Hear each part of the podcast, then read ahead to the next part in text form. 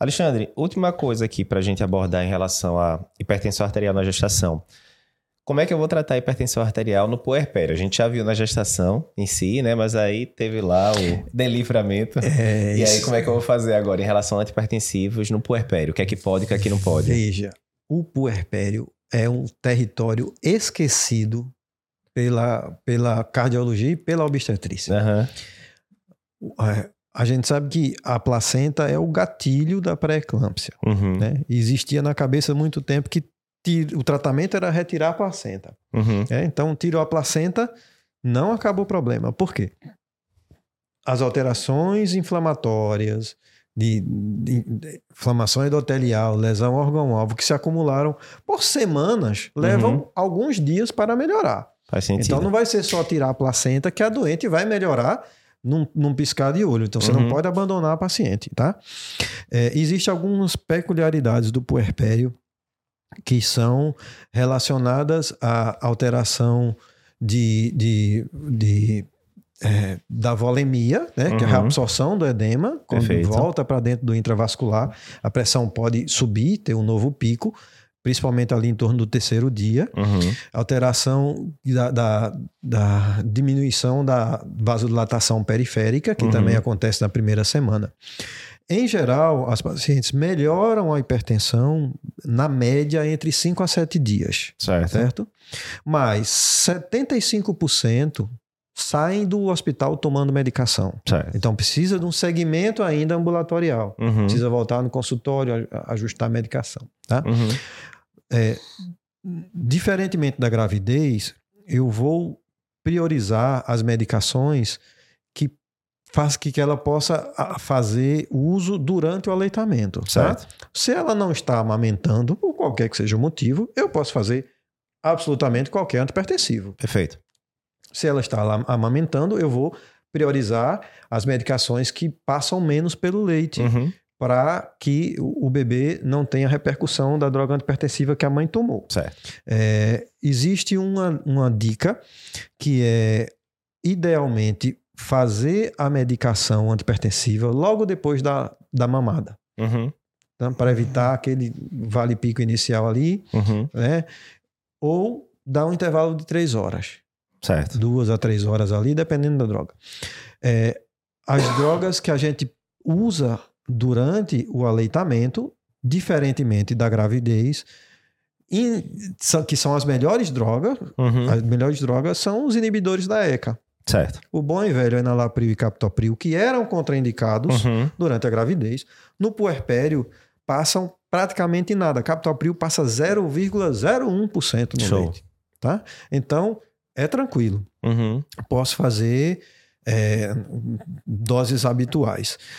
É, não tem aquele poder antipertensivo todo, às vezes uhum. a gente uhum. vai precisar associar e a associação inicial é nifedipina, uhum. porque dos bloqueadores de canal de cálcio também é o que menos passa no leite. Certo. Posso fazer amlodipina? Posso, não tem problema. Uhum. Ibra, posso fazer?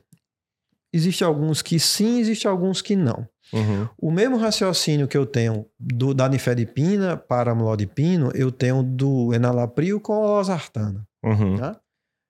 A losartana passa mais no leite, Certo. E eu tenho muito mais estudo de segurança com enalapril e captopril do que com, com os BRAs. Certo. Então, primeira opção, IECA. Segunda opção, BRA. Posso fazer losartana de cara? Pode. Uhum. Porque eu não tenho nenhum estudo que me diga que também não posso fazer. Certo. Eu não tenho contraindicação formal. Principalmente naquelas que tossem pelo Isso. IECA, né? Uhum. Aí você, você fez. Tem. Se é... não tiver tosse, você pode usar, o, vai utilizar o IECA. Mas se realmente ela tem uma limitação pelaquela tosse, aí você pode utilizar a losartana.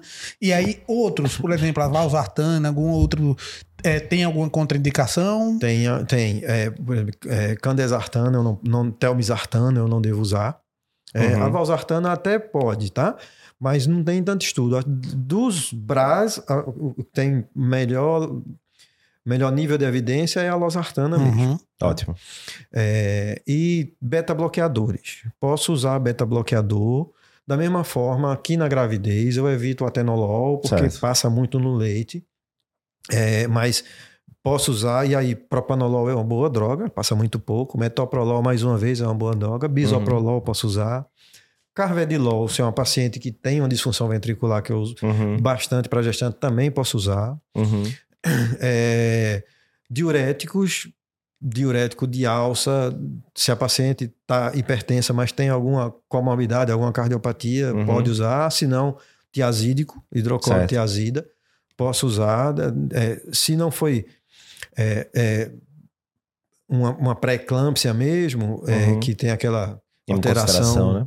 democoncentração, é, que eu devo usar só a partir do segundo, terceiro dia, posso usar sem, sem restrição. Fica bem mais tranquilo, usar né, dose baixa, né? é, uhum. no máximo 25 miligramas de hidroclorotiazida, porque doses mais altas, que é o que a gente usa na prática. Uhum. Doses mais altas podem diminuir a produção de leite. Tá. tá? 25 para baixo a gente não vê isso na prática, tá? Perfeito. O que mais? Espironolactona, aí uhum. a gente usa, pode certo. usar, não tem problema.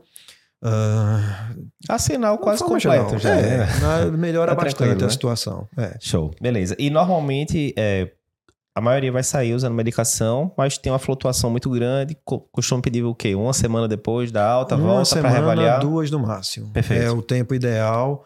Porque para não da mesma forma que fez a pré-eclâmpsia né? e subiu tudo Perfeito. em uma semana, dez dias, duas semanas já está retornando ao normal. Quem Perfeito. teve uma um episódio de gestação com pré-eclâmpsia, as próximas uh, gravidezes é, ou qualquer outro. Qual é a recomendação para as próximas gestações para quem teve um primeiro evento? Muito bom, André.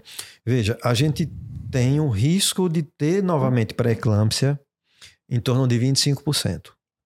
Então, é, aí já é um dos critérios que a gente usa de profilaxia com AS, tá? Uhum. A gente tem os critérios maiores para usar o AS. Hipertensa crônica, diabética, tipo uhum. 1 ou tipo 2, lupus, né, colagenose de uma forma geral, uhum. se tiver SAF então, é, paciente que, é, que tem um, uma pré-eclâmpsia prévia, uhum. principalmente com parto prematura abaixo de 34 semanas, tá? Que aí é a certo. prevenção secundária. Já, ela já teve um, uma, uma uhum. pré-eclâmpsia prévia, tá? Perfeito. Então, essas têm indicação de usar S já desde 12 semanas. Joia, perfeito. Mas ah, não há contraindicação de, de engravidar novamente, não, né? Certo. Sim, sim, perfeito, de risco, boa lembrança, boa lembrança.